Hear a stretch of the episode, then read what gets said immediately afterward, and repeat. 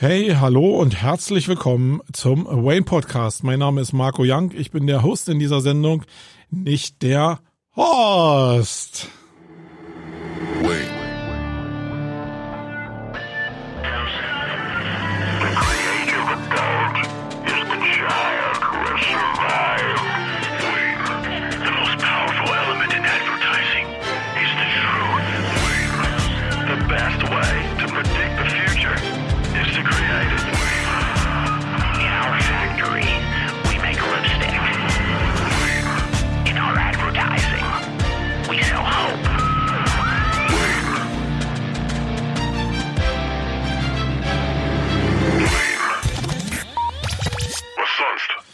Ja, was sonst, meine Lieben. Hallo nochmal zu diesem Jahresend-Podcast. Ich habe ja vor dem Weihnachtsfest schon lauthals angekündigt, dass ich diesen Podcast machen will. Und mir passiert das nicht oft, dass ich mich hinsetze und aufnehme und dann denke, nee, irgendwie fühlt sich das in der Situation irgendwie nicht so richtig an.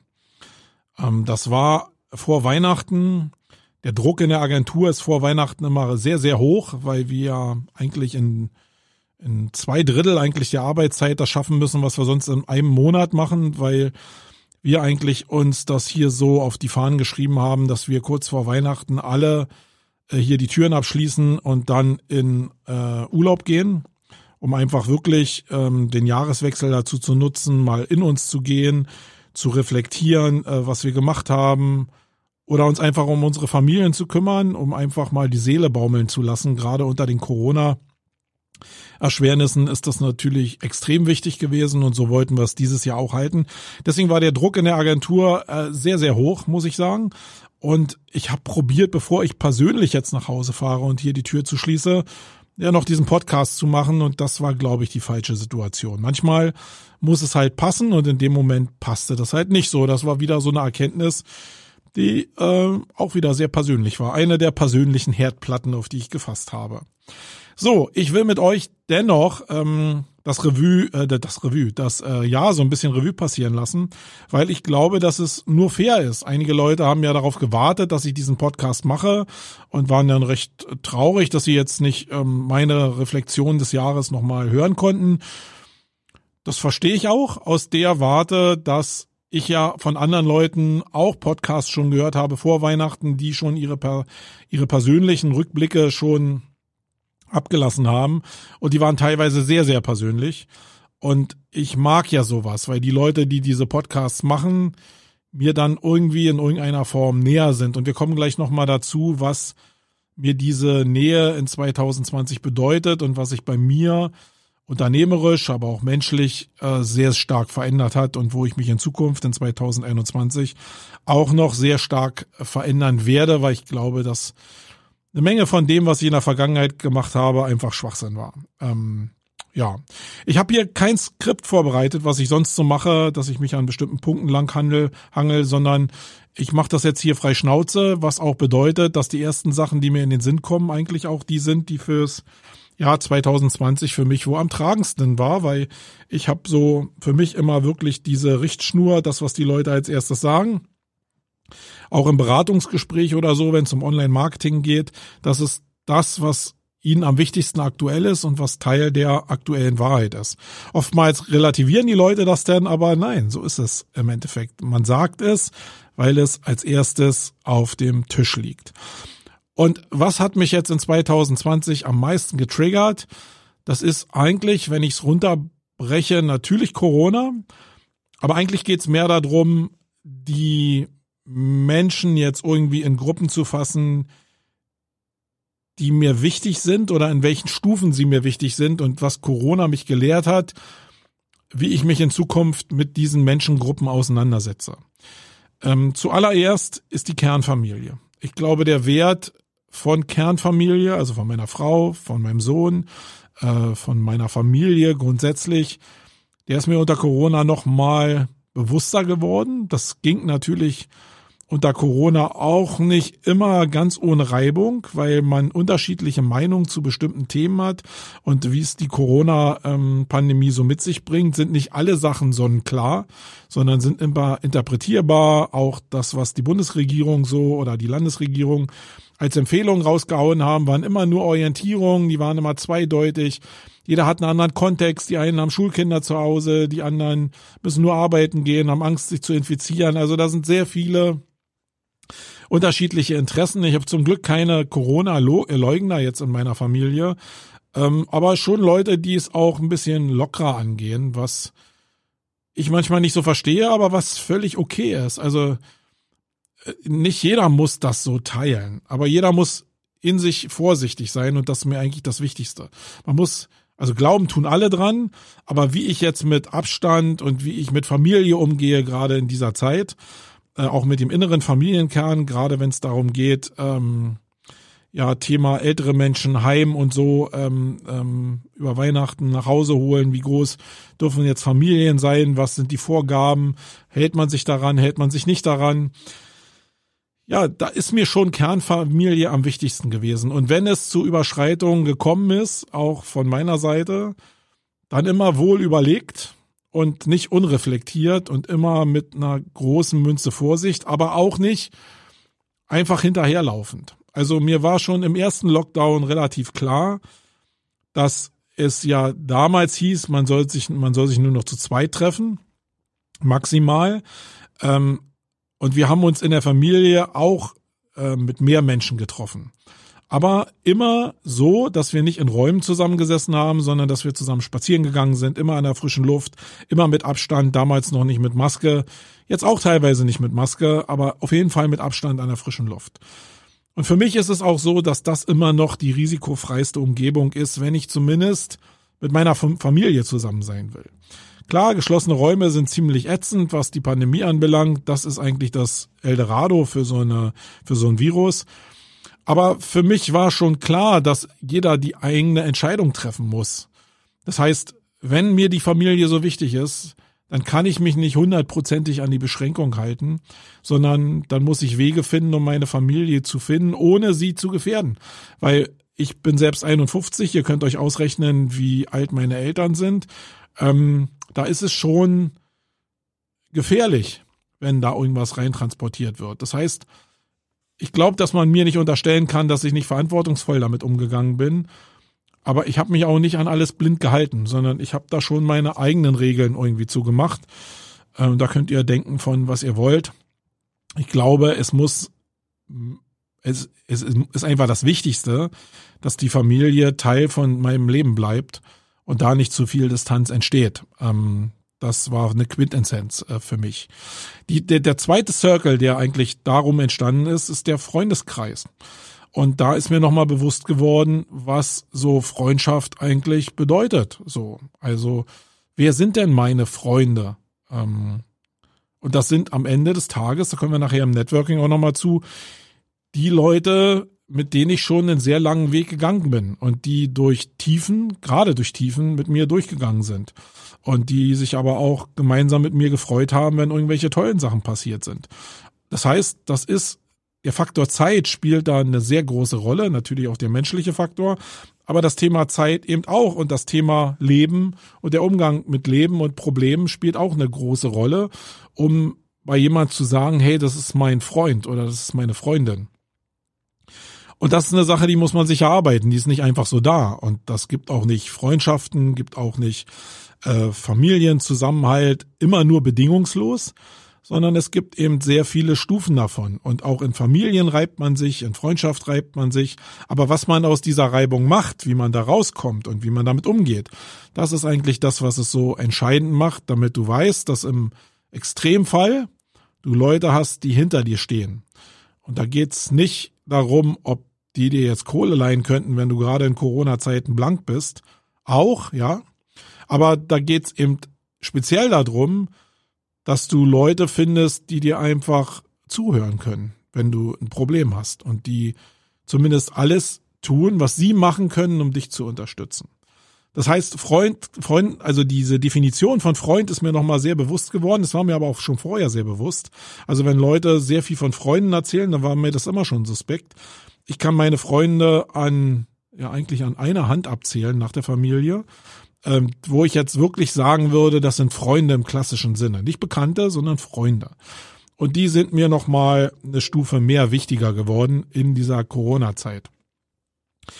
Und danach kommt eigentlich schon die Welt, die mein unternehmerische, meine unternehmerische Tätigkeit angeht, nämlich die Welt, die ähm, ja aus der Community kommt. Ich bin seit 2000 in dieser Community und umgib mich unternehmerisch mit Leuten, die irgendwie in in der Anarchie groß geworden sind, wo man dachte, dass man so ein, also man dachte nicht nur, man hatte das Gefühl, dass man so einen gemeinsamen Weg geht und dass man bestimmte Werte ja teilt miteinander. Und das war, glaube ich, auch so, weil es alles sehr, sehr junge Leute waren, es war eine wilde Zeit und ähm, es war viel möglich und jeder hat irgendwie das Beste draus gemacht. Und der Markt, der vor uns lag, den haben viele überhaupt noch nicht erkannt.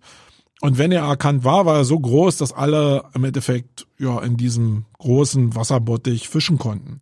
Dadurch ist ein ziemlich entspannter Umgang entstanden. Ich würde mal sagen, dass dieser Begriff von SEO-Szene oder Online-Marketing-Szene, die es damals gab, schon was Harmonisches war. Ähm, man kannte sich, man hatte das Gefühl, dass man sich gut austauschen konnte. Ähm, das war auch die Zeit, wo dann nachher um 2009 die SEO Campix entstanden ist. Und das war ja ein Teil von dieser Szene. Das heißt, das ist so ein Bereich von Menschen, die ich im Grunde nicht so richtig kenne. Ja, sondern ich weiß von ein paar Leuten ein bisschen mehr, weil ich äh, im Networking einfach ein bisschen Zeit mit den Leuten verbracht habe. Und ich weiß von sehr vielen Leuten aus meiner Bubble sehr, sehr, sehr, sehr, sehr, sehr wenig. Also um zu sagen, fast gar nichts.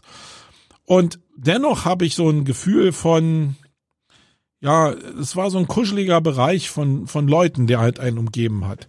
Und in der Phase, nämlich in dieser Phase von 2000 bis 2010, waren es auch die Leute, mit denen ich mich unternehmerisch auf dem Level, wo ich dann damals war, austauschen konnte und auch eine gewisse Reflexion bekommen habe. Ähm, und die musste nicht immer positiv sein, die war aber immer so, dass die Leute äh, auf demselben Level irgendwie waren, weil wir alle beim selben Punkt gestartet sind. Jetzt hat sich aber in den letzten zehn Jahren da eine Menge getan.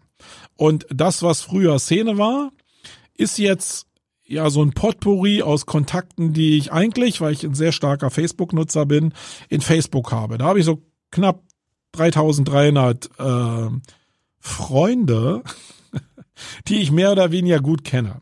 Einen harten Kern vielleicht von 100, 200, 300 Leuten kenne ich wirklich persönlich.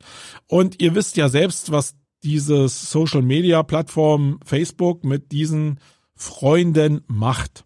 Das heißt, du bist in so einer Bubble gefangen von Menschen, die sich damals ja 2000 bis 2010 mit dir zusammen entwickelt haben und ab 2010 sich dann alle unterschiedlich entwickelt haben. Die sind aber trotzdem noch alle Teil dieser Bubble.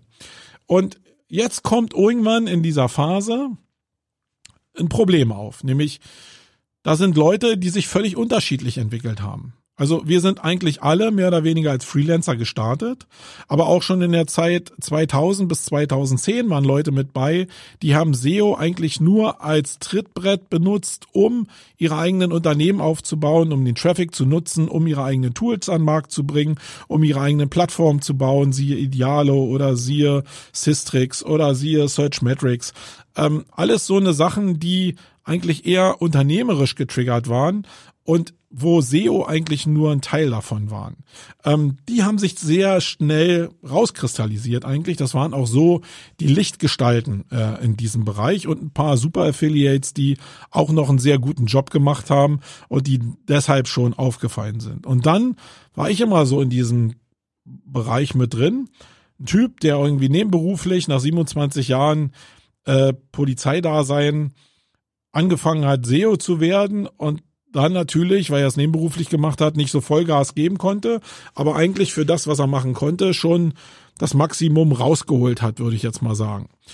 Ähm, das heißt, ich habe eine One-Man-Show als Agentur gehabt, wie es ja jeder so irgendwie gehabt hat. Faktisch war ich ein Freelancer, kenne mich also in dem Bereich gut aus und habe auch in dem Bereich schon mit Events angefangen. Das heißt, das war der Bereich, wo ich die SEO Campix angefangen habe, wo ich auch schon damals 2009, glaube ich, war es, angefangen habe mit Radio for SEO zu podcasten. Also da waren schon viele eine wilde Zeit, die ich auch, wo ich viel Zeit investiert habe, weil es mir einfach Spaß gemacht hat. Also dieses SEO war ja nicht nur irgendwie eine Arbeit, sondern das war irgendwie wie ein Hobby, womit ich im Endeffekt schlagartig Geld verdienen konnte und was mir wirklich unendlich Spaß gemacht hat und wo ich die richtigen Leute um mich rum hatte, um mich in dem Bereich so zu entwickeln.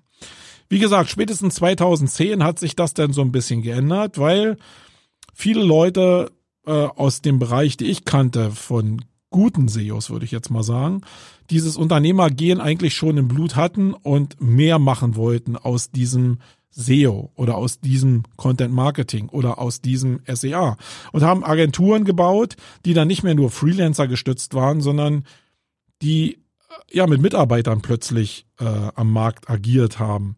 Und schlagartig haben die Menschen sich im Thema nicht so stark verändert, aber in der Sicht der Dinge ziemlich verändert, weil Unternehmer zu sein mit Mitarbeitern völlig andere Skills und Voraussetzungen und Fähigkeiten äh, erfordert, als wenn du ein Freelancer bist. Und ich will, ich weiß, dass es immer schwierig ist, ich will das überhaupt gar nicht gegeneinander ausspielen, weil ich war lange genug Freelancer und Freelancer zu sein ist super cool.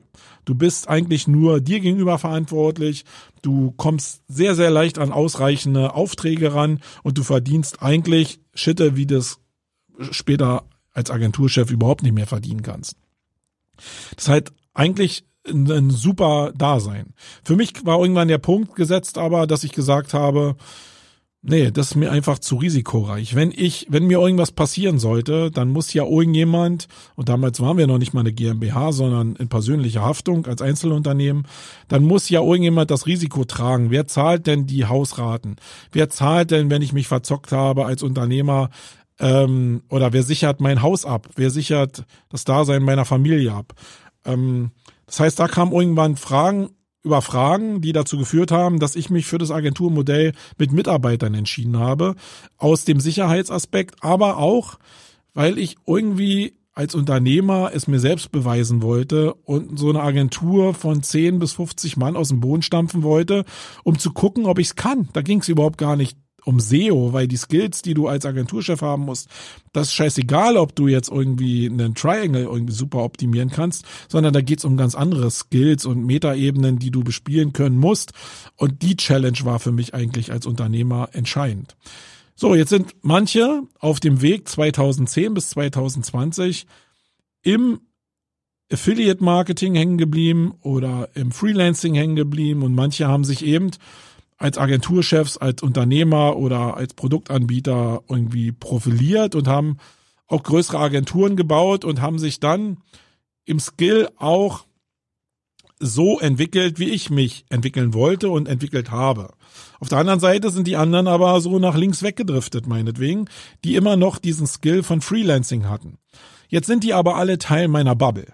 Das heißt, wenn ich irgendwas geschrieben habe aus dem Skillset eines Unternehmers mit dem Kontext, den ich persönlich gerade habe, und der ist ja sehr wie ein Stück Kernseife, weil der kann sich ja minütlich, stündlich ändern. Mit jeder Erkenntnis kann sich meine Welt eigentlich ändern. Ähm, der trifft jetzt auf den Teil, der halt immer noch im, im Freelancing irgendwie verhaftet ist. Und das führt halt dazu, dass ich viele Sachen geschrieben habe in Facebook, wo die Leute sagen, ha, du willst doch nur wieder prov ähm, provozieren, wo ich sage, nee, will ich gar nicht, sondern das ist eine Frage, die ich mir gerade stelle. Ähm, und dann aber dieses Ding von Meinungshoheit immer anfängt. Das heißt, ich habe nicht die Zeit, irgendwie alles, was ich vielleicht in 300 Wörtern in den Post, äh, Wörtern in den Post geschrieben habe, jetzt nochmal in 30.000 Wörtern zu erklären, weil mein Kontext so groß ist. Und auf der anderen Seite trifft das auf den Kontext von Leuten, die eben im Affiliate oder im Freelancing ähm, stehen. Und ja, das gepaart mit Meinungshoheit ergibt so eine komische Mischung in Social Media, wo man immer denkt, hä, warum reden die so? Und ja, das ist nicht Provokation, sondern das ist nach meinem Dafürhalten einfach dieser Abstand zwischen diesen Welten. Und nochmal, es ist nichts schlimm dabei, nicht Unternehmen mit Mitarbeitern zu haben oder nee, Freelancer zu sein und kein Unternehmen zu haben mit Mitarbeitern, sondern vielleicht ist das sogar der richtige Weg. Aber es sind völlig unterschiedliche Wege.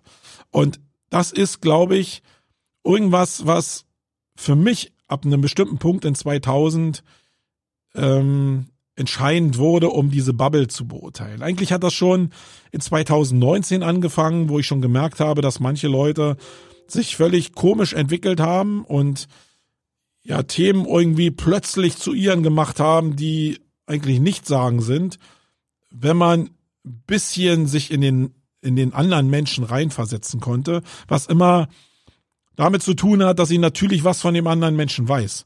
Und das kann Social Media vielleicht auch gar nicht hergeben, weil es die Reichweite gar nicht hat. Ich kann ja nur den Kontext eines Menschen erfassen, wenn ich den Kontext auch kenne. Und wir leben in einer Zeit, wo wir sowieso nur noch Überschriften querlesen und Podcasts auf zehnfacher Geschwindigkeit hören. Das heißt, was soll, was willst du denn von Menschen da noch mitnehmen? Gar nichts. Und das ist eigentlich so das, was mein Jahr geprägt hat. Nämlich zu gucken, wer denkt in welcher Art und Weise und wer kann mich in meinem Weg oder auf meinem Weg unterstützen in einer bestimmten Situation und wer nicht. Wie gesagt, ich bin immer gerne auch umgeben von Leuten, die Freelancer sind, die haben coole Ideen, die machen coole Projekte, man kann da super viel von lernen. Aber bei bestimmten Fragestellungen, die mich als Unternehmer tangieren, da können bestimmte Leute mir nicht die richtigen Antworten geben, wenn sie unreflektiert sind. Und das ist nicht ihr Problem, sondern das ist mein persönliches Problem. Ich muss aber was dagegen tun, um mich persönlich weiterzuentwickeln. Weil eins ist klar, wenn du dich als Freelancer entwickelst, dann ja, dann bist du sowieso auf deine Familie irgendwie beschränkt, denke ich mal. Die Fragestellungen sind überschaubar, würde ich jetzt mal behaupten.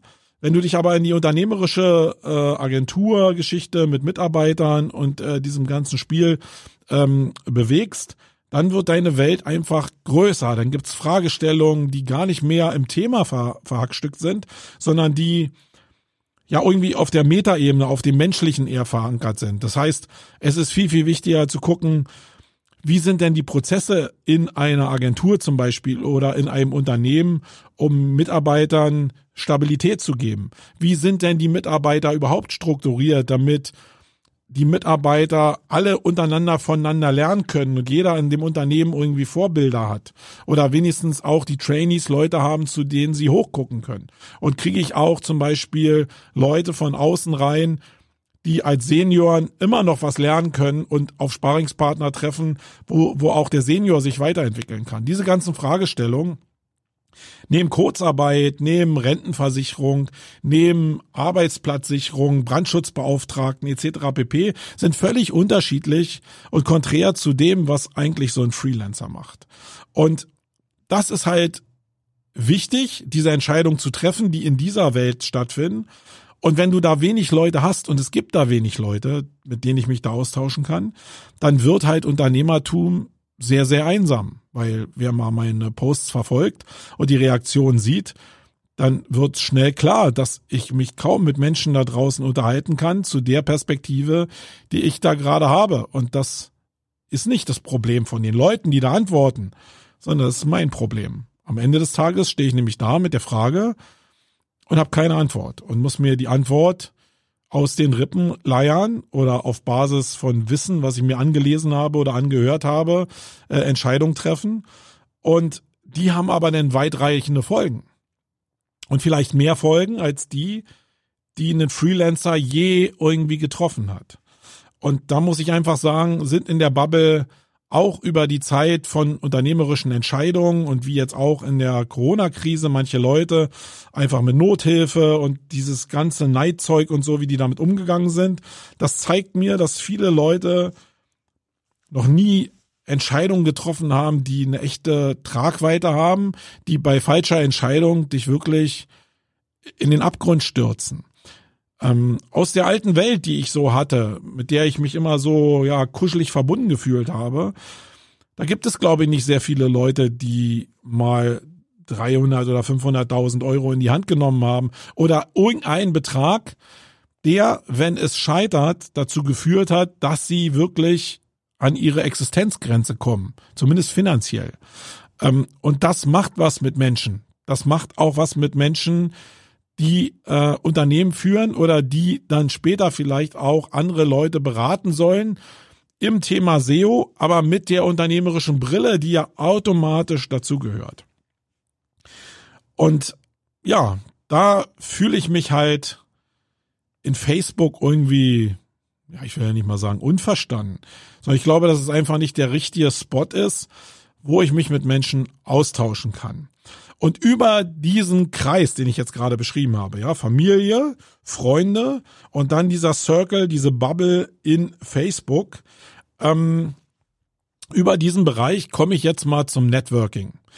Ähm, weil das ist, glaube ich, so vielleicht unternehmerisch das größte Ding, was ich jetzt, ja, was mich beeinflusst, weil ich halt sehr stark mit Events äh, zu tun habe, was aber auch mir zeigt, dass die Leute so eine falsche Brille aufhaben da draußen aus dieser Online-Marketing-Welt, ist wirklich das Thema Networking. Und ich habe da, ich will da keine Meinungshoheit äh, betreiben, sondern ich habe in den letzten vielleicht zehn Jahren, wo ich Leute äh, eben auch mit irgendwelchen Erfahrungswissen von mir beglückt habe, eine Menge Fehler gemacht.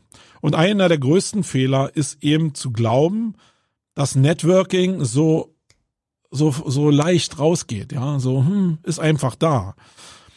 Und wenn ich mich einfach umdrehe und 20 Jahre zurückgucke, dann sehe ich nicht einen Menschen, nicht einen Menschen, den ich irgendwo in irgendeinem Speeddating-Format kennengelernt hätte oder äh, in irgendwelchen ähm, oder mit irgendwelchen Möglichkeiten, wo, wie von mir empfohlen auch, leider, sorry dafür, äh, ich mich an irgendwelche Tische gestellt hätte und einfach angefangen habe zu quatschen mit irgendwelchen Leuten, weil die ja doch so ähm, offen sind. Ja, die Menschen sind offen, ähm, aber die Realität sieht doch anders aus. Ich fahre zu einer Konferenz. Ja, warum fahre ich dahin? Wie viele andere aus dieser Wohlfühlbubble fahre ich dahin, um Leute zu treffen, die ich ja schon kenne. Das heißt, ich gehe weniger in die Sessions rein, ich gehe aber auch in die Sessions rein, weil ich nämlich auch was lernen will und nicht nur Leute kennenlernen will.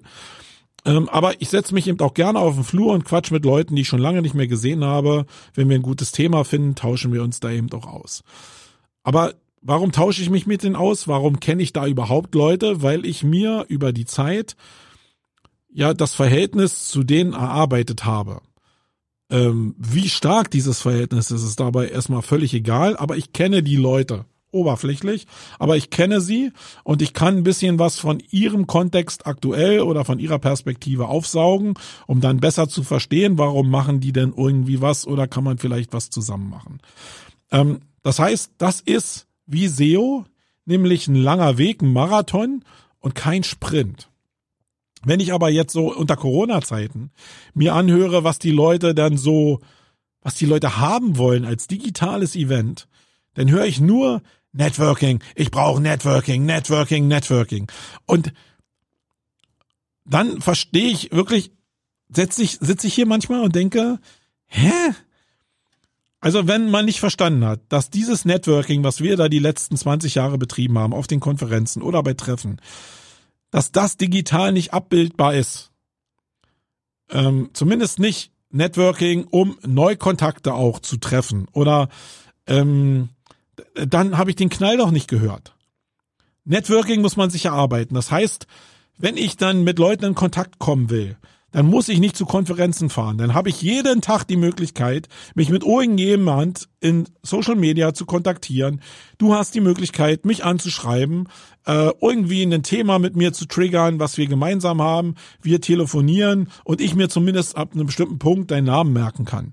Und wenn wir diesen Punkt überschreiten und wir einen gemeinsamen Weg zusammen gehen, dann werde ich deinen Namen vielleicht auch irgendwann nicht vergessen, werde mir dein Gesicht einprägen und irgendwann werde ich, wenn ich dich auf einer Konferenz sehe, mich freuen, dich vielleicht wiederzusehen, weil wir in einer bestimmten Zeit einen bestimmten guten Kontakt hatten. Das ist nicht auf ein Event beschränkt ja, sondern das kannst du jeden Tag machen. Das, dazu muss es nicht digitale Events geben, die Networking vorheucheln. Ich glaube, das ist völliger Quatsch. Und das ist jetzt nicht eine Sache, wo ich mich als Veranstalter aus der Verantwortung ziehen will, sondern es ist technisch nicht möglich. Punkt. Zumindest nicht mit dem Networking, was ich meine, was für mich die letzten 20 Jahre effektiv war. Und jetzt kommen wir zu dem Punkt, was ich ja auch empfohlen habe, stell dich einfach zu Leuten an den Tisch ran, die sind so offen und rede einfach mit denen. Meine Realität in den letzten 20 Jahren ist so, dass ich, wenn ich denn Leute treffe auf Konferenzen oder Messen, wir uns zusammenfinden und dann ziemlich schnell über Sachen reden, die nur uns beide was angehen.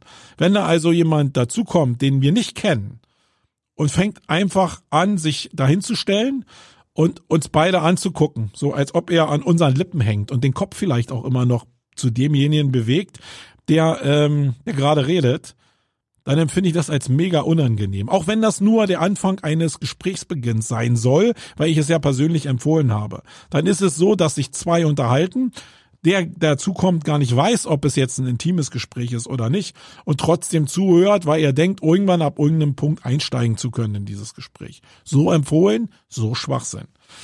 Ähm, das heißt, das ist sehr, sehr unangenehm. Wenn die Leute auch rankommen und einfach losquatschen, ist es noch unangenehmer, weil die dann sich nicht mal die Zeit lassen, eigentlich zuhören zu können.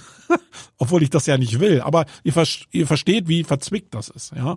Das ist ja sogar schon verzwickt, wenn jetzt ich mich mit jemand unterhalte, den ich kenne, und jetzt kommt jemand dazu, den einer von den beiden Personen auch schon kennt, persönlich.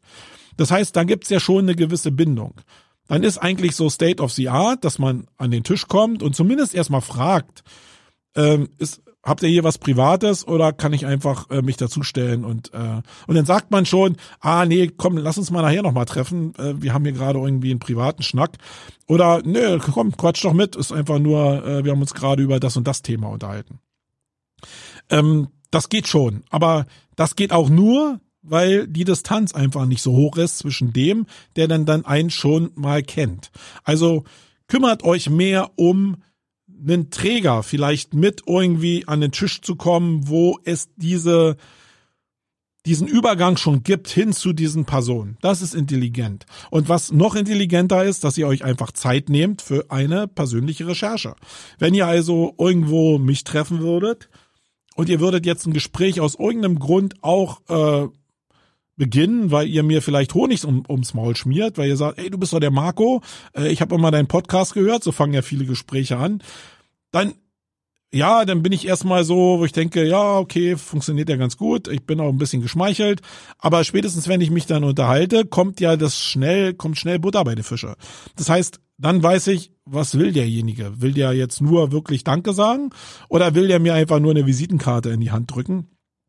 Und die Erkenntnis, die ist ja, ja, die wird ziemlich schnell entschieden, weil ich stehe dann da und habe vielleicht ja eine Minute, drei Minuten, wo ich entscheide, ist das jetzt jemand, der mich persönlich weiterbringt, wo es mir wichtig ist, mich mit dem zu unterhalten. Äh, egal in welch, welcher Perspektive, da geht's nicht um Geld, da geht's auch um diese Form von, ist der mir jetzt persönlich sympathisch, ja oder nein? Also da gibt's auch wirklich sehr, sehr viel Metaebene. Und das ist natürlich umso intensiver, wenn derjenige oder wenn ich merke, dass derjenige, der mit mir da in Kontakt tritt, sich mit meiner Person auseinandergesetzt hat. Das heißt, wenn der sagt, hey, ist ja voll spannend, dass du irgendwie 27 Jahre Polizist warst, äh, dann ist es vielleicht noch spannender, wenn der auch 27 Jahre Polizist war. Also jemand wie der Koschkon Tuna oder der Michael Schöttler. Seid gegrüßt, wenn ihr jetzt hier zuhört. Ähm, da ist natürlich so ein Matching gleich da, weil wir aus derselben Denkecke irgendwie kommen und alle dreimal Polizisten waren. Und da gibt's natürlich mehr Gesprächsstoff, als wenn ähm, er ja irgendwie jetzt der Micha aus der Punk-Szene gekommen wäre. Obwohl ich da auch immer sehr interessiert bin, die andere Seite mir anzuhören. Also, ihr versteht hoffentlich, was ich sagen will. Networking hat was damit zu tun, dass man sich mit den Menschen auseinandersetzt und nicht, dass man sie oberflächlich betrachtet. Ähm, und damit hat's was mit Arbeit zu tun. Und das ist, glaube ich, das, was die meisten Onliner oder überhaupt die Menschen da wie das Weihwasser scheuen, dass sie irgendwie, dass alles automatisiert gehen muss und eigentlich keine Arbeit mehr in irgendwas investiert wird. Das heißt, ich bin überhaupt gar kein Verfechter von irgendwelchen Formaten, 30 Leute in 30 Minuten kennenzulernen, weil es so eklatant dem widerspricht, was ich gerade umrissen habe, mit dieser Erkenntnis, die ich aus Corona gewonnen habe. weil mir ja wichtig ist, dass ich auf diesem ganzen Weg eben nicht nur auch erkannt habe, welche Leute mich in einer bestimmten Situation weiterbringen, menschlich oder unternehmerisch, sondern eben auch erkannt habe, welche Leute mich überhaupt gar nicht weiterbringen und welche Leute beständig immer mir Gegenwind geben oder sogar gegen mich schießen. Ja, dafür ist das Netz ja super. Und das war gerade mit der Odyssey ja äh, sehr, sehr sichtbar. Wer da jetzt wirklich alle äh, Register gezogen hat, um mir ans, Knie, ans Knie zu pinkeln. Ähm, und so eine Sachen zu erkennen, das ist doch super. Also das tut zwar persönlich ein bisschen weh, muss ich ehrlicherweise sagen, weil das eben teilweise Leute sind, die ich persönlich kenne und die, mit denen ich ja diese Kuschelzeit mitgemacht habe. Aber es gibt doch eigentlich nichts Besseres. Ich muss sagen, es gibt nichts Befreienderes in den letzten zwei Jahren, als die Möglichkeit in Social Media die Blockieren-Funktion zu benutzen. Wenn du die Leute, die dich wirklich nicht leiden können und immer gegen dich sind, nicht mehr siehst, das ist echt cool. Das ist nur, wenn du denn von anderen hörst, dass sich irgendeiner wieder über dich, über, äh, dich das Maul zerrissen hat, ähm, dann, dann ist es noch ein bisschen, natürlich äh, wirkt das, aber es kommt nicht so nah an einen ran, wenn es einen selbst irgendwie ständig über die Flinte ähm, oder über die Straße läuft. Deswegen, die Blockieren-Funktion ist eine der besten Funktionen. So, dann ähm, kommen wir von diesem ganzen Networking-Thema vielleicht mal zu dem Event-Thema. Ähm, und auch zu dem Passus, dass natürlich unternehmerische Entscheidungen sehr fragil sind. Ja. Also wenn du jetzt eine Agentur warst, eine SEO-Agentur warst und hast dich spezialisiert auf Tourismus oder hast dich spezialisiert auf Hotels, was ja super ist, weil du ja den Leuten als Expertise einen total spitzen, eine total spitze, äh, total spitzes Know-how liefern kannst. Das funktioniert ja super. Ähm, dann ist daran ja nichts falsch. Kein Mensch wusste in 2019, dass Corona kommt und dass es die Tourismusbranche dann zerreißen wird. Ähm, und wenn dann Leute nach, Not, nach Nothilfe suchen und eben auch sagen, dass sie welche gekriegt haben, dann wäre ich halt sehr vorsichtig, ähm, gleich so zu tun, als ob ich mich in die Situation des Einzelnen versetzen könnte, sondern sowas passiert halt. Das ist auch nicht gut oder das ist nicht schlecht, sondern das ist halt einfach passiert. Das ist das Leben. Und Corona äh, zeigt uns eben sehr genau, wie Menschen denn eigentlich sind und wo sie die Krallen ausfahren und wo sie nicht die Krallen rausfahren bei mir eben auch sehr stark passiert, was bei mir eben dazu führt, dass ich mich zu bestimmten Sachen eben nicht mehr äußern werde und das ist in einem Teil äh, das Finanzielle. Ich werde mir also nicht mehr zu irgendwelchen finanziellen Sachen hier äußern, sondern das kriegen wirklich nur die Leute vermittelt, die mir näher stehen und die sich das erarbeitet haben, äh, weil der Umgang mit Finanzen unter Corona schon ein Skill ist, der wenigstens menschlich wertvoll ist. Der ist sogar monetär wertvoll, den könntest du sogar zu Geld machen. Aber in erster Linie geht es darum, die Ratschläge anderen zu übergeben, die vielleicht auch in einer prekären Situation sind und mit denen zu reden, wenn sie sich dieses Standing erarbeitet haben. Und die Leute eben auch nicht mit Informationen zu versorgen, nur um eine gewisse Reichweite zu bekommen, ähm, wo man nicht will, dass die die Informationen bekommen. Weil das schon auch was mit Expertise zu tun hat und ähm, mit Vertrauen zu tun hat. Ja, und damit sind wir eigentlich beim Thema Wissen. Äh, wenn sich ich sage mal, wenn sich eins geändert hat, viele Sachen haben sich geändert, aber manche Sachen sind eben wichtig.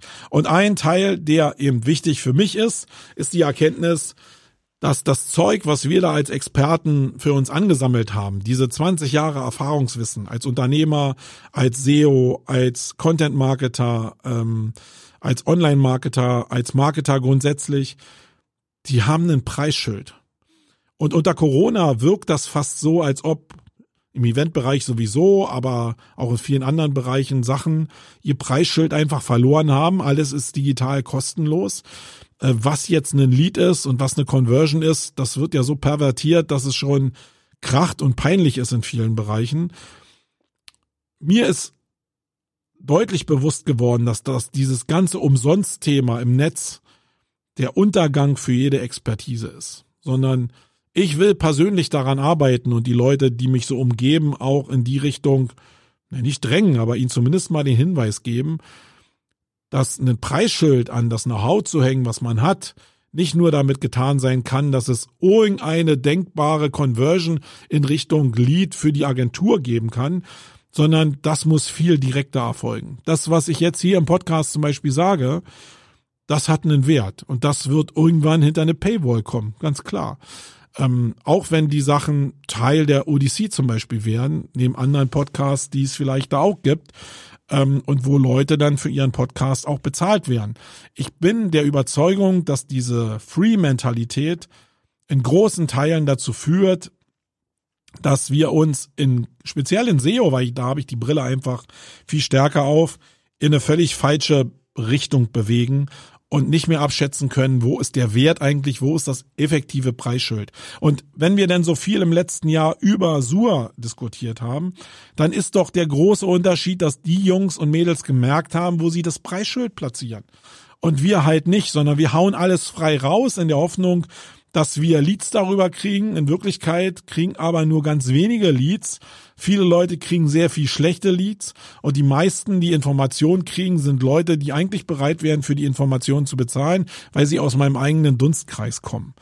Ähm, das muss ja auch kein großes Preisschild sein, aber das ohne Preisschild zu machen, wenn du denn Experte wirklich bist, ist, glaube ich, völlig falsch. Und da werde ich in 2021 massiv daran arbeiten, dass Sachen ein Preisschild bekommen. Das heißt nicht, dass ich nicht noch bestimmte Sachen kostenfrei rausgebe, aber es muss immer klar sein, wo die Conversion liegt und was die Conversion mir denn bringt.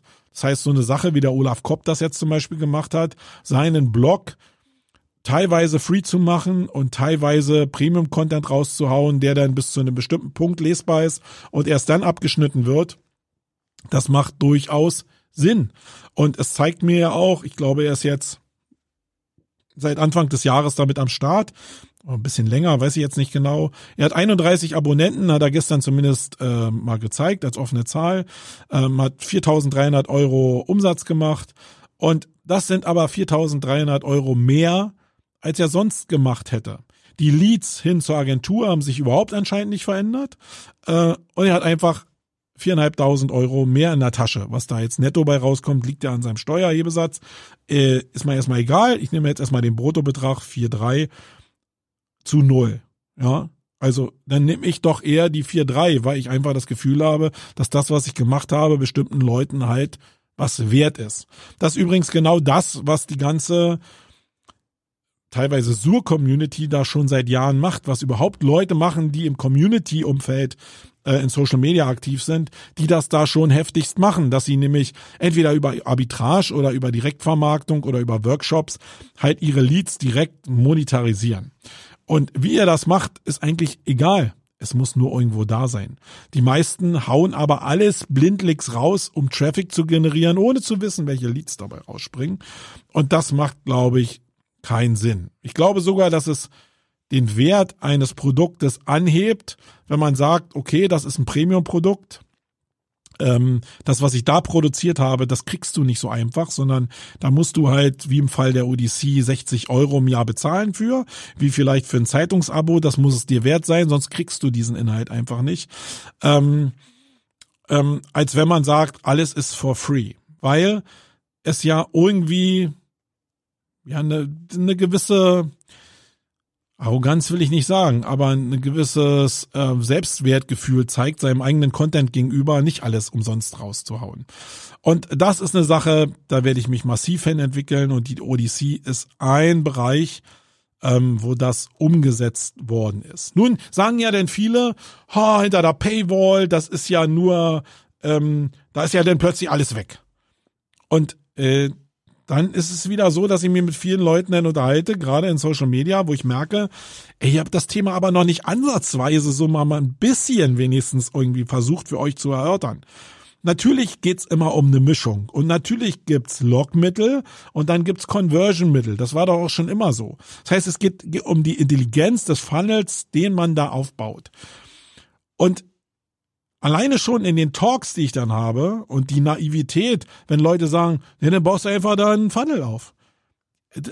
Also normale, reife Menschen, die unternehmerisch tätig sind und die Ahnung davon haben, die wissen, wie fragil so ein Funnel ist. Mit allen beteiligten Personen, mit all den Tools, die da drin sind und mit allen Möglichkeiten, wo du was verkacken kannst auf dem Weg zu einem perfekten Funnel. Und ich möchte mich lieber mit Leuten unterhalten, die mit mir die Probleme dieses Funnels diskutieren, als zu sagen, alles perfekt, alles easy, alles einfach. Nichts da draußen ist einfach. nichts. Sondern manche Sachen laufen, wenn du sie gut zusammengesetzt hast, eine Zeit lang stabil und dann fangen sie doch wieder an zu strugglen, weil du die Oberflächen, also du hast bestimmte Teile von deinem Funnel einfach nicht unter deiner Kontrolle, sondern die sind unter Fremdkontrolle äh, von anderen Toolanbietern zum Beispiel. Und immer wieder passiert es, dass irgendwas nicht funktioniert oder du irgendwelche Daten nicht ausfiltern kannst oder irgendwelche APIs nicht funktionieren oder, oder, oder. Tausend Beispiele und Leute, die sich mit dem Thema differenzierter auseinandergesetzt haben, die wissen, dass das nicht leicht ist. Ja, okay, also das war nochmal das Thema Freemium versus ähm, ja bezahlter Content, was mir sehr sehr wichtig sein wird. So, denn jetzt mal zum Thema ODC. Ähm, der eine oder andere hat sich ja gedacht, oh, da ist ja nach dem 1.12. nicht so richtig viel passiert. Das sind wieder unterschiedliche Denkwelten. Ähm, ich verstehe, vielleicht war unsere Kommunikation da vielleicht auch ein bisschen falsch, vielleicht sogar, ja, weil ich es auch nicht besser wusste.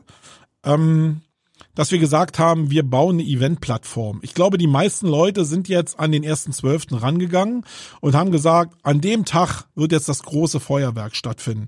Und da wird jetzt ein Event der Superlative starten. Und so war es ja nie gedacht. Ich habe da zwar äh, viel darüber geredet, die Frage ist nur, wie kriegst du das zu den Leuten, diese Information, dass es halt ein Dauerprojekt ist, eine eigentlich eine ja, virtuelle, emotionale Internetseite, die jetzt über die Zeit mit Leben erfüllt werden muss, die mit Stories erfüllt werden muss, damit die eine Lebendigkeit bekommen. Ähm, das ist natürlich nicht mit einem Event gestartet. Und so war natürlich auch die Reaktion. Also erstmal muss ich sagen, wir haben unter Hochdruck dieses Ding an den Markt gebracht. Äh, wir haben hier wirklich zwölf Stunden Tage ohne Ende gemacht, haben uns teilweise hier ziemlich gefetzt über bestimmte Sachen, bestimmte Richtungen, Unreal, Cinema 4D, Render-Sachen, Hardware, tausend Sachen, äh, die beachtet werden mussten, die alle nichts mit SEO zu tun haben, ähm, wo wir alle auch lernen mussten, weil keiner kennt sich ja in dem Bereich aus, sondern alles wird da neu erfunden. Und für uns war am 1.12. bei dem das, also war uns wichtig, dass wir diese Stadt präsentieren können, dass wir Leuten unsere Idee präsentieren könnten und vor allen Dingen, und das war das Allerwichtigste, dass die Plattform, die wir gewählt haben, hält. Das heißt, wenn da 2000 Leute jetzt raufkommen, wie gehen die Leute damit um? Und jetzt kam natürlich das Übliche, dass die Leute, also mal jetzt von den absoluten Bäschern, die sich da jetzt rausgetan haben, mal abgesehen, ähm, Leute nur damit beschäftigt haben, also zu 80 Prozent würde ich jetzt mal behaupten, wie jetzt das Networking in dieser Stadt gestrickt ist. Und das war so, das war so ein bisschen verkehrte Welt, weil wir einfach darauf geguckt haben, wann sagt jetzt der Erste, dass es ruckelt, dass irgendwas nicht geladen wird, dass irgendwas eine schlechte Performance hat, dass man irgendwas nicht sehen kann. Ähm, und das war überhaupt nicht der Fall, sondern alle haben irgendwas gesucht in der Stadt, als ob da irgendwas verbuddelt war, was irgendwas mit Networking zu tun hatte. Dabei hatten wir nach unserer Meinung alles getan, um zu erklären, dass das eigentlich eine Bildungsplattform ist, wo Inhalte ähm, in einer bestimmten Form präsentiert werden, die eben mehr an Gamification angelehnt ist als an einer Internetseite. Und es eine Plattform ist, wo man mit ein bisschen Fantasie sehen kann, was daraus sich entwickeln kann. Und das ist ungebrochen. Wir wissen jetzt, und das war eigentlich die wichtigste Erkenntnis, dass diese Plattform tragfähig ist, für den Traffic tragfähig ist, weil keiner von denen da draußen hat irgendwas zur Performance gesagt. Alle mit der Performance waren alle super zufrieden. Nur inhaltlich hat's halt irgendwie den Bedarf nicht richtig gedeckt. Und das ist, glaube ich, so, dass wir vielleicht falsch kommuniziert haben, aber auch gerade in dieser Bubble, die wir natürlich in erster Linie immer erstmal ansprechen, eben eine andere, eine, falsche Erwartungshaltung auch, wie gesagt, durch uns nicht unverschuldet entstanden ist. Ähm, aber auf der anderen Seite gibt's halt Leute, die nicht aus meiner Bubble direkt kommen, sondern die aus anderen Welten kommen, die sofort gerafft haben, in welche Richtung das eigentlich geht und die da eine mega Chance drin sehen, was sich daraus entwickeln kann. Und äh, viele von denen, die uns da das Vertrauen geschenkt haben, sind ja schon in der Stadt. Und für die möchte ich nochmal, dem möchte ich nochmal herzlich danken, weil die ja schon das sehen, was jetzt vielleicht bis zum Ende des nächsten Jahres passiert. Und da wird noch viel passieren. Also, ich will euch einfach mal kurz mitnehmen in dem, was passiert ist. Natürlich, rein menschlich gesehen, will ich euch nicht verheimlichen, dass du nach so einer Druckphase, und das gehört auch zu dem menschlichen Umgang mit, mit Unternehmertum, dass wir nach der Druckphase, nach der harten Investitionsphase, die wir zeitlich, aber auch finanziell hatten, einfach nach dem ersten Zwölften in so ein Loch gefallen sind. Das ist so, als wenn du dein Event machst und dann ähm, das Event beendest, alles ist gut und du machst nochmal ein Abschlussfoto und fährst nach Hause, dann ist das so, als ob sich ein Abgrund auftut. Das ist halt einfach, da ist ein Loch da und du und du musst erstmal aus dem Loch wieder rauskommen. Das ist das, was viele Musiker auch so beschreiben, die ein bisschen ähm, bisschen größer sind, dass sie nach großen Touren, wo sie der Mittelpunkt sind, sie einfach in so ein Loch fallen, weil sie plötzlich nicht mehr der Mittelpunkt sind. Und ähm, das ist für viele Leute schon ein echtes äh, Problem. Und so war es bei uns auch. Ich glaube, das habe ich jetzt auch gelernt als Eventmann, dass ich jetzt auch nach, nach so einem Launch ähm, einfach, dass es so ist, dass ich einfach oder auch die Leute, die für mich arbeiten, einfach eine Woche in so ein in so ein Loch fallen. Und das ist ähm, eine Sache, die man vielleicht auch als Außenstehender vielleicht nochmal einbringen kann, um Verständnis für den anderen zu entwickeln. Das will ich einfach nur ein bisschen einfordern. So, und danach, und das war eine Woche danach, war es eigentlich schon wieder so, dass wir Feuer und Flamme waren für das, was wir da machen, weil das System ja gehalten hat. Und jetzt stand eins im Fokus. Ähm, erstmal die ganzen Baustellen, die wir gefunden haben, die ihr da teilweise auch gefunden habt dass wir die beseitigen. Da waren schon noch ein paar Dead Ends drin, die unter dem Zeitdruck einfach wir nicht mehr gesehen haben oder die wir nicht fertig bekommen haben, die wir aber jetzt noch fertig bekommen wollten. Das heißt, die haben wir erstmal gefixt.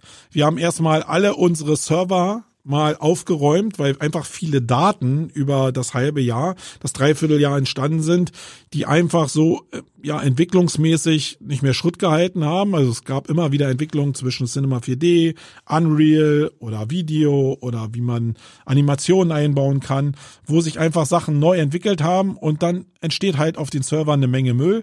Das musste erstmal bereinigt werden, damit das, was da ist, wirklich stabil ist und so ausgebaut werden kann, damit es hinterher schnell geht. Weil darum geht's ja. Das, was wir da gebaut haben, da zeigt mir eigentlich fast jeder, der darüber leichtfertig redet, äh, dass er keine Ahnung davon hat, wie, wie aufwendig das eigentlich ist, das so zu bauen.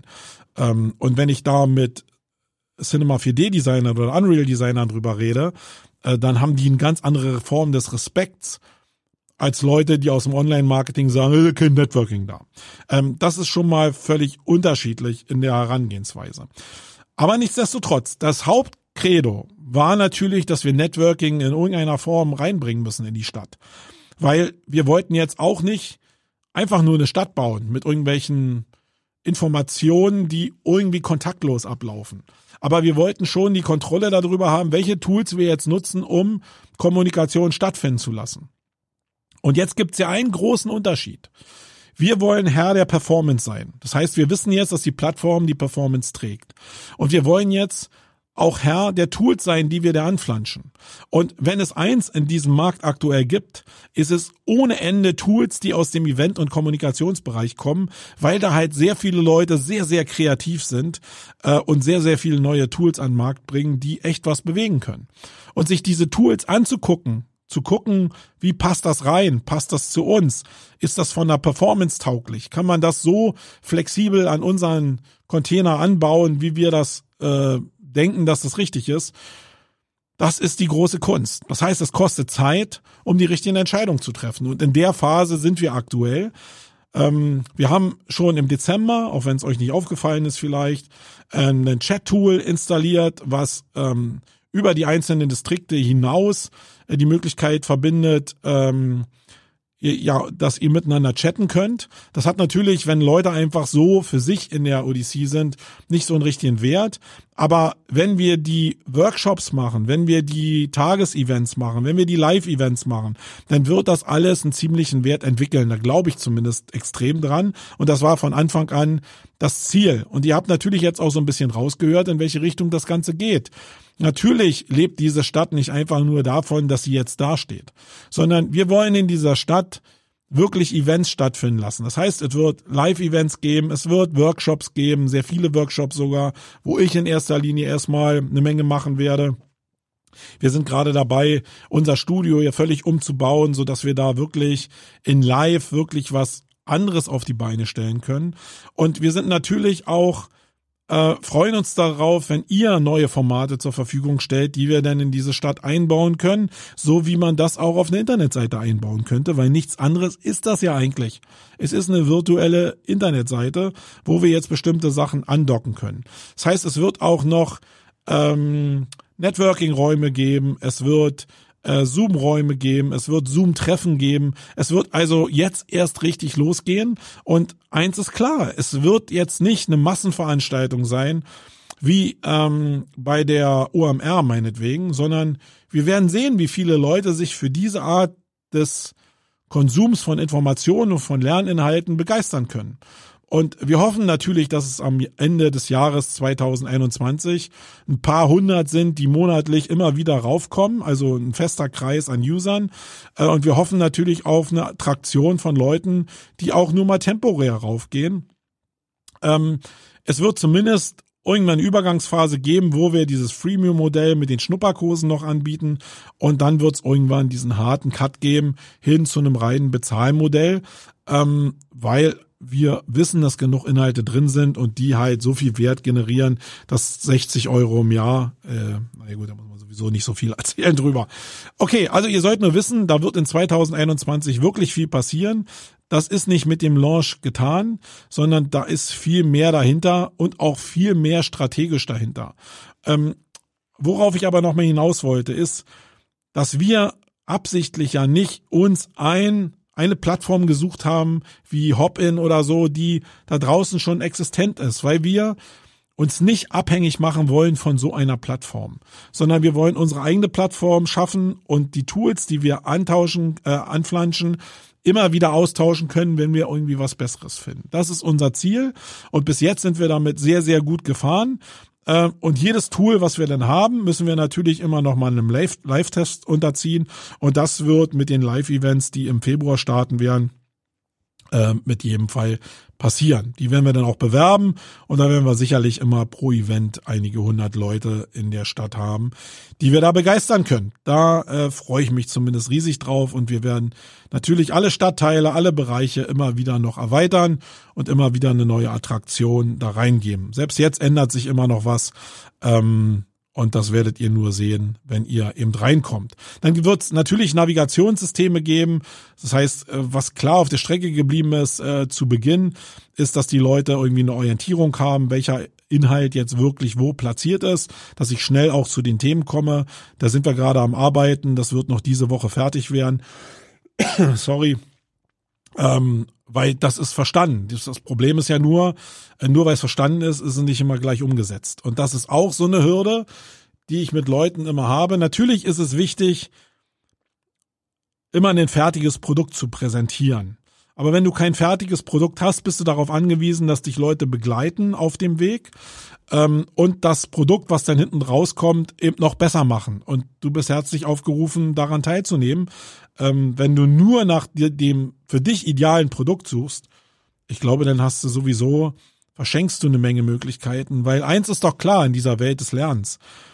Ähm, wir Eventveranstalter, wir sind natürlich hart gebeutelt und probieren neue Möglichkeiten für euch zu erfinden, um ähm, Lernen oder Networking zu äh, ermöglichen oder auch digital zu ermöglichen.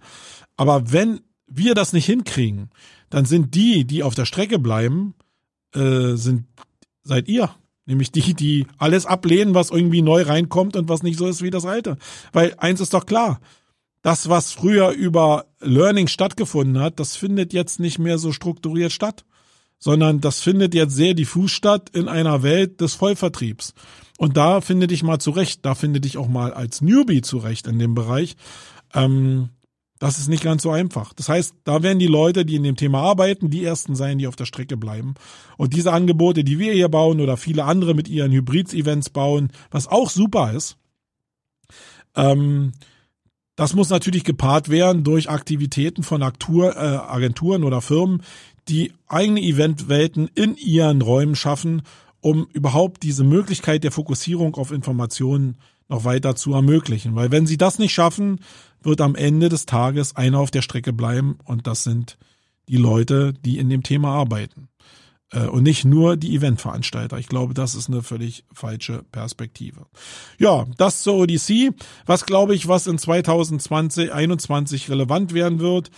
Ich glaube, dass die meisten Leute in Sachen Medienkompetenz noch nicht begriffen haben, wo dieser, die Reise eigentlich hingeht. Ähm, ich glaube selbst, dass ich da auch noch nicht alle Schritte richtig gemacht habe, überhaupt nicht richtig gemacht habe. Aber ich glaube, dass ich ja begriffen habe, in welche Richtung ich mich bewegen muss, um auch in Zukunft noch kraftvoll im Online-Marketing zubeißen zu können. Und jetzt nehme ich mal ein Thema wirklich nochmal detailliert auseinander. Also, ich nehme jetzt mal einfach die SEO-Welt. Ja, äh, die kann man, glaube ich, aber beliebig auf Online-Marketing direkt übertragen. Ähm, und da ist es so, dass zumindest in der SEO-Welt sie sehr stark getragen war in der Vergangenheit von Leuten, die sich mit Technik beschäftigt haben. Also mit Code, mit Internetseiten, mit Möglichkeiten, irgendwie den Code kleiner zu machen, besser zu machen, besser verarbeitbar zu machen für die äh, Suchmaschinen.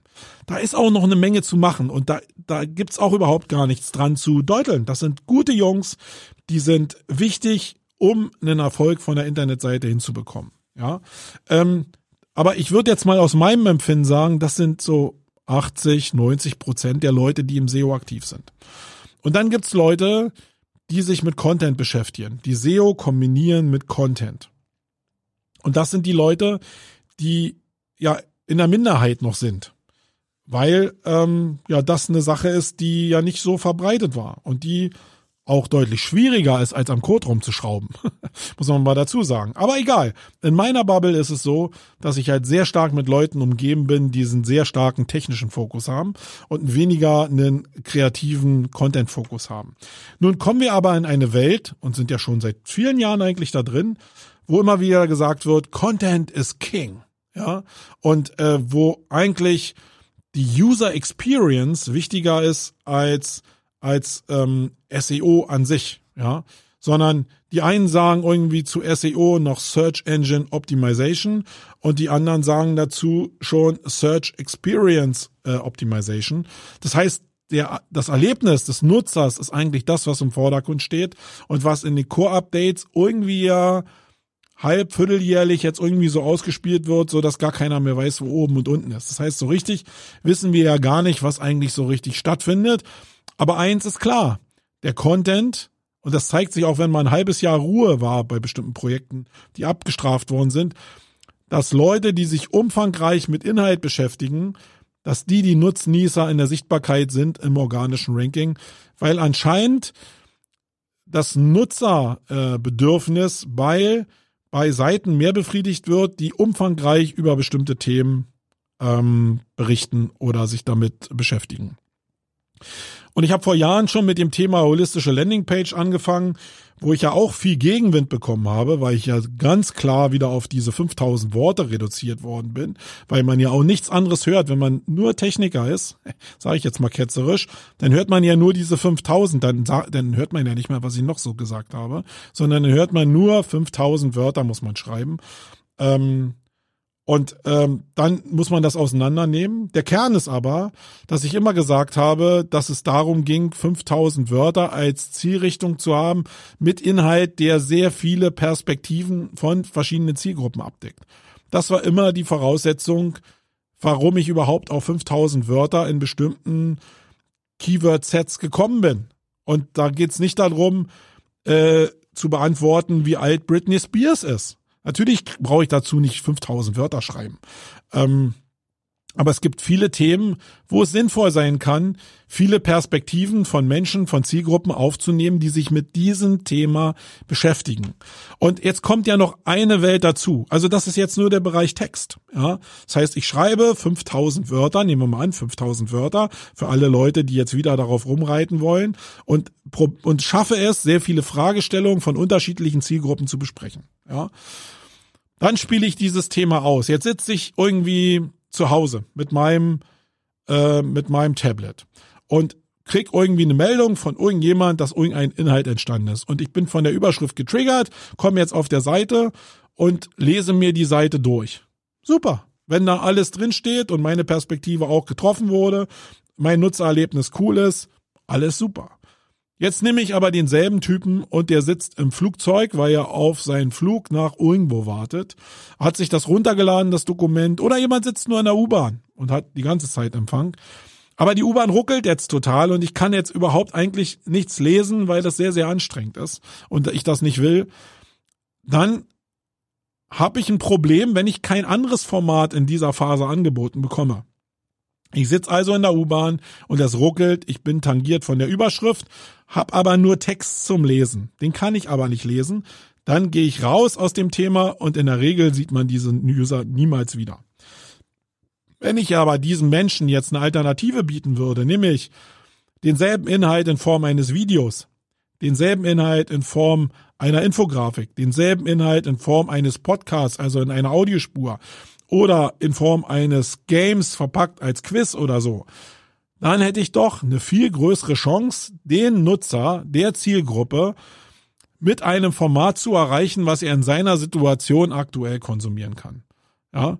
Und an diese Theorie glaube ich halt. Ich glaube, das ist das große Goal, was wir in Richtung Nutzerzufriedenheit erreichen können, gepaart natürlich mit den ganzen Sachen, die wir in SEO gelernt haben, um organisches Ranking zu verbessern.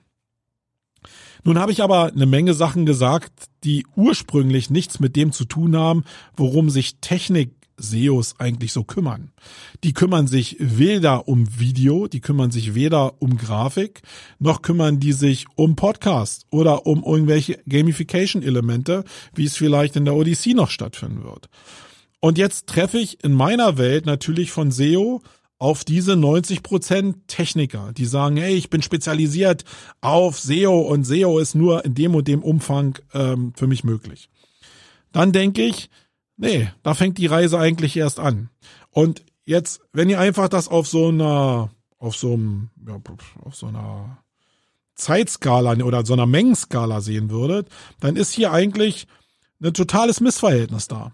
Eigentlich geht die Reise nicht in Richtung Technik, sondern die Zeit zeigt eigentlich über die letzten 20 Jahre, dass Technik immer einfacher wird, immer skalierbarer wird, die Suchmaschine immer, immer mehr Fehler ausradieren kann, die sicherlich temporär zu Vorteilen geführt hat für bestimmte Leute, die technisch besser versiert sind. Aber das Ziel von Google kann doch eigentlich nur sein, es so breit wie möglich auszurollen und so leicht wie möglich zu machen, in den Markt gelassen zu werden. Das heißt, wenn wir einfach die Entwicklung sehen, was mit WordPress alles möglich ist und wie einfach es ist, mit bestimmten Plugins eine gute SEO-Leistung zu erzeugen, dann geht's doch am Ende nicht mehr so sehr um Technik, sondern es geht sehr stark eben um das, was ich mit der Technik mache, in Form, wie ich die Inhalte ausspiele. Und da sehe ich halt irgendwie, dass sich sehr viele Leute auf die Technik zurückziehen, obwohl denn eigentlich das Goal ist, äh, in der Medienproduktion. Und jetzt gehen wir mal einfach in die andere Richtung weiter. Äh, wenn ich jetzt die 10 Prozent, äh, wo ich jetzt bin, irgendwie über die 100 Prozent rübergehe in Richtung Mediaproduktion, dann bin ich doch ziemlich schnell in dem Bereich von Werbeagenturen, Kreativagenturen, ähm, von Grafikagenturen, Content-Marketing-Agenturen. Also zumindest Agenturen, wo immer schon die Budgets im Faktor 100 größer waren als die, die SEO jemals zur Verfügung hatte. Und jetzt kann ich mich als SEO mit meinem Verständnis in diese Richtung bewegen. Das heißt, ich kann mir Medienkompetenz raufschaffen, um Leute vielleicht effektiv zu beraten, um vielleicht für meine eigenen Formate bessere Inhalte zu kreieren und mich damit mehr in Richtung der großen, großen Budgets zu bewegen, als dass ich mich noch weiter in diese technische Ecke bewege, obwohl 90 Prozent meiner Bubble da drin sind. Da muss es aber immer noch lange nicht die Wahrheit sein, sondern meine Wahrheit und ich folge da einfach nur meiner Wahrheit und meiner in, in, äh, meinem Instinkt ist, dass ich mich in der Richtung der Medienproduktion und der Werbeagenturen entwickeln muss mit dem Sachverstand von SEO. Weil was passiert dann schon, und das ist noch nicht passiert, aber was passiert, wenn die Werbeagenturen wirklich in der Lage sind, irgendwann ihre Kampagnen breit mit einem Content-Marketing-Ansatz auszuspielen und auch noch vielleicht einen SEO-Fokus da reinzubringen, dann kannst du die ganze Technik in die Tonne treten. Dann wird einfach dieses Budget, dieser Viraleffekt, dieser Influencer-Effekt, dieser Social-Media-Effekt alles totschlagen, was du technisch da überhaupt machen kannst, wenn du dich ganz grobe Schnitzer machst. Und Technik ist dann wichtig. Die Frage ist dann nur, wie wichtig Technik, SEO-Technik oder überhaupt Technik in dem Gesamtorchester von Marketing ist. Und da glaube ich, ist es eine untergeordnete Rolle. Da sind andere Themen viel, viel größer in dem Bereich. Und ich möchte mich lieber in diese Richtung bewegen, auch wenn das für SEOs vielleicht noch sehr, sehr, weit entfernt ist. Und selbst wenn ich mich nicht, also wenn ich mich als Freelancer jetzt nur äh, in dem Markt eine Entität aufbauen will, eine eine Selbstreputation aufbauen will, dann muss ich doch irgendwann feststellen, dass ich irgendwie vielleicht Videoformate mache in YouTube und es jetzt Leute gibt, die Tausende von Besucher haben, auch im Bereich SEO, und dass es Leute aus der alten Welt gibt, der alten Bubble, die nach einer Woche 50 oder 100 Besucher nur haben. Und es natürlich auch in der ganz großen Welt YouTuber gibt, die Hunderttausende von Besuchern haben mit Inhalten, die mir aus der Unterhaltung kommen und die teilweise total schwachsinnig sind, aber die anscheinend Leute ansprechen in einer großen Zahl. Und würden jetzt die Leute, die jetzt meinetwegen eine Million YouTube-Abonnenten haben, sich jetzt noch mit dem Thema SEO beschäftigen? Nee. Die sind vielleicht eher mit dem Funneling, mit dem Community Building behaftet, als dass die jetzt noch mehr Reichweite haben wollen über SEO. Weil die Reichweite haben sie ja schon, die haben sie sich in einer Plattform ja schon längst erarbeitet. Ähm, und ob die das Sicherheitsempfinden jetzt haben mit den Firmenkonstrukten, die die haben, wage ich jetzt mal zu bezweifeln. Das heißt, als, als, selbst als Freelancer oder auch als Agentur muss ich mir diese Medienkompetenz raufschaffen, um in der Zukunft kraftvoll zubeißen zu können. Davon bin ich mehr als überzeugt, weil es die Beispiele, die erfolgreichen Beispiele im Bereich TikTok, im Bereich Social Media, im Bereich Influencer Marketing, im Bereich YouTube ja gibt. Und die sind riesengroß. Und die Denkweisen oftmals in der SEO-Bubble, in der Online-Marketing-Bubble sind mikroklein.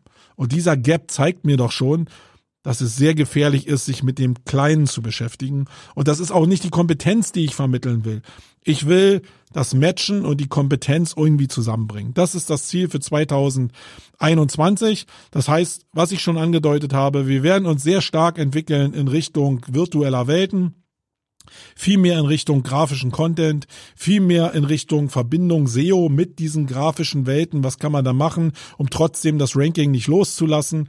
Ähm, wir wollen sehr stark in unserer Studio noch investieren. Wir wollen mehr Medienkompetenz haben, wie man coolen Sound macht, wie man cool streamt, wie man cool Leute mit in Workshops integriert, wie man Leute erreicht, die einen Bildungsanspruch haben, auch in der digitalen Welt. Ähm, da wird natürlich nach Corona eine Menge wieder zurückkommen. Da wird aber eine Menge von übrig bleiben von dieser Kompetenz. Wenn wir es also annähernd schaffen, 60, 70 Prozent des der Leistungsfähigkeit in einem Workshop zu verbauen, der vorher nur mit Anreise ermöglicht worden ist, dann gibt es wenig Grund für die Leute, diese Anreise nochmal hinzubekommen, gerade wenn die Kosten ähm, deutlich geringer sind. Und es gibt natürlich auch einen riesen Anspruch und Bedarf von Leuten, die diese Kompetenz in-house bei sich aufbauen wollen. Das heißt, diese Kompetenz bei sich zu haben, macht doch total Sinn. Ähm, aber man kann natürlich auch die SEO-Brille aufhaben und gar nicht merken, dass man immer mehr in einen immer kleineren Bereich reinkommt, wo man sich wohlfühlt, der aber immer kleiner wird und irgendwann natürlich in dem Becken, wo immer weniger Wasser drin ist, natürlich die Fische immer dichter zusammenschwimmen. Und so ist das eigentlich eine plastische Darstellung von dem, wie ich denke, wie sich der Markt gerade entwickelt. Und das wird sich auch in der Content-Produktion wiederfinden. Ein kleines Ding noch ähm, weil ich vor ein paar Tagen ja einen Post in Facebook abgelassen habe in Richtung, wir werden sehr viel mehr bloggen, äh, wir werden sehr viel mehr Inhalte produzieren in 2021. Ähm, aber eben auch die Inhalte, die nicht funktionieren, ähm, dann nach drei bis sechs Monaten auch wieder aus dem Index nehmen und löschen. Da gab es ja auch wieder einen riesen Aufschrei von Leuten, die gesagt haben, ja, dann hast du das ja nicht verstanden, das ist ja wie 2000. Ähm, ja, ich, ich glaube, ich habe schon verstanden, was ich da mache. Ähm, das heißt, wie ist denn die Vergangenheit? Ich kenne ganz viele Leute aus dem SEO-Bereich, die angefangen haben, Podcasts zu machen und die zu jedem Podcast immer noch einen Blogpost geschrieben haben äh, mit sogenannten Show Notes. Ähm, macht das Sinn? Die Frage stelle ich mir einfach ganz offen. Und ich gucke mir große Formate an, die mehrere tausend Hörer im Monat haben, die haben keinen Blog, wo die jetzt immer einen Fokus haben. Und die haben auch nur ähm, einen gewissen Traffic. Selbst wenn die einen Blog haben, haben die temporär einen gewissen Traffic, weil der Podcast gerade gelauncht wird und das jetzt vielleicht eine Darstellungsfläche ist für den Podcast, dass man den nochmal in einem Blog aufzieht. Ähm, aber das schafft nur temporären Traffic. Das schafft in der Regel nicht den Sprung hin zu irgendwelchem suchrelevanten Traffic, der dauerhaft mehr Besucher bringt, sondern eigentlich ist das in der Regel relativ schwach. Da wird der ein oder andere Beitrag vielleicht mal geeignet sein, um ja auch Rankings zu erzeugen, auch Top-Rankings zu erzeugen, Traffic zu erzeugen, Conversion zu erzeugen. Aber das ist eigentlich nicht, also 90 Prozent der Inhalte in einem Blog oder in einem Podcast, der in den Blog äh, überführt wird, sind dauerhaft halt einfach äh, ja für den Arsch und müssen dann auch entfernt werden, weil ich daran glaube und das ist mein einziger mein einziger Ansatzpunkt.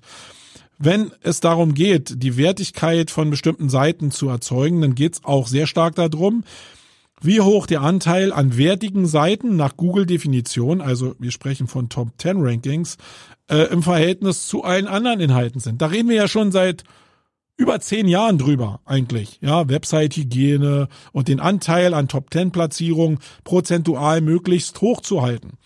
Das hat natürlich die Folge, dass ich irgendwann den Inhalt, der mir gar nichts bringt, außer Crawl-Traffic, dass ich den auch irgendwann entsorge.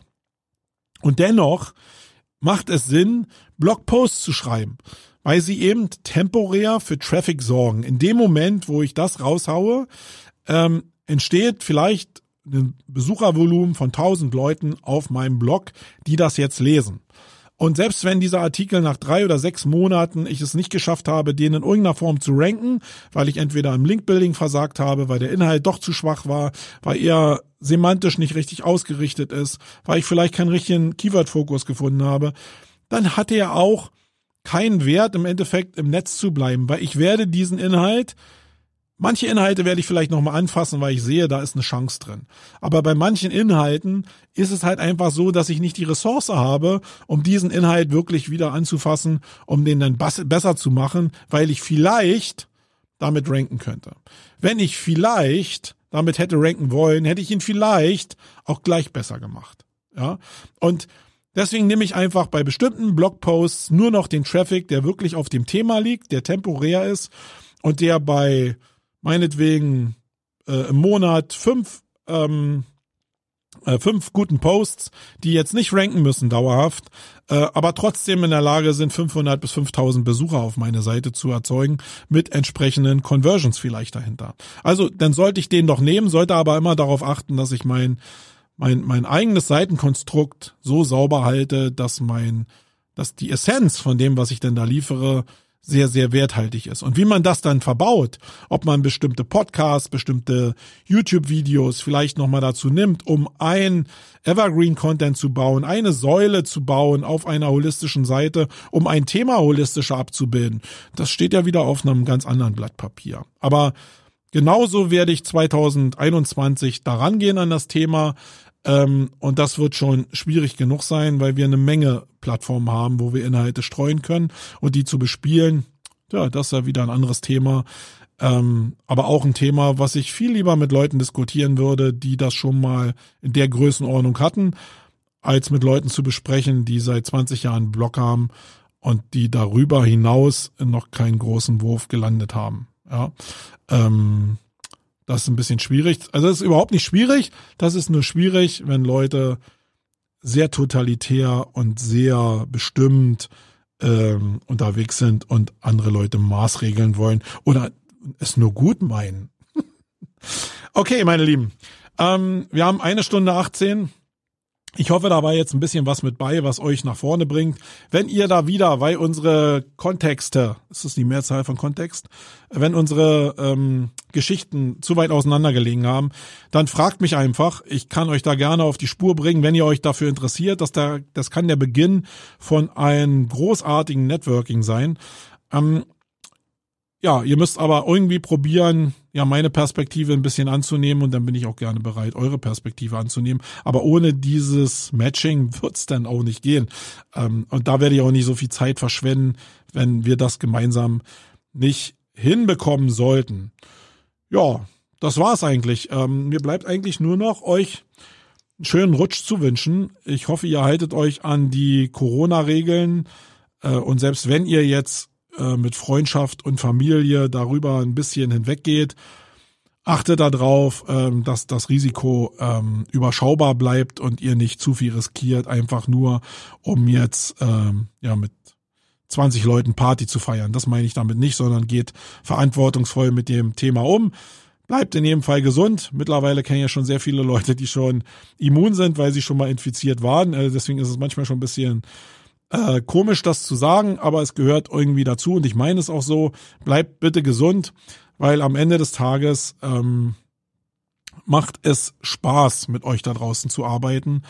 Ähm, ich glaube, wir müssen nur ein bisschen was voneinander lernen und ein bisschen Verständnis voneinander haben äh, oder füreinander haben und dann können wir auch daraus eine bessere Welt gestalten. In diesem Sinne, ähm, ja, ich bin raus. Euer Marco. Tschüss.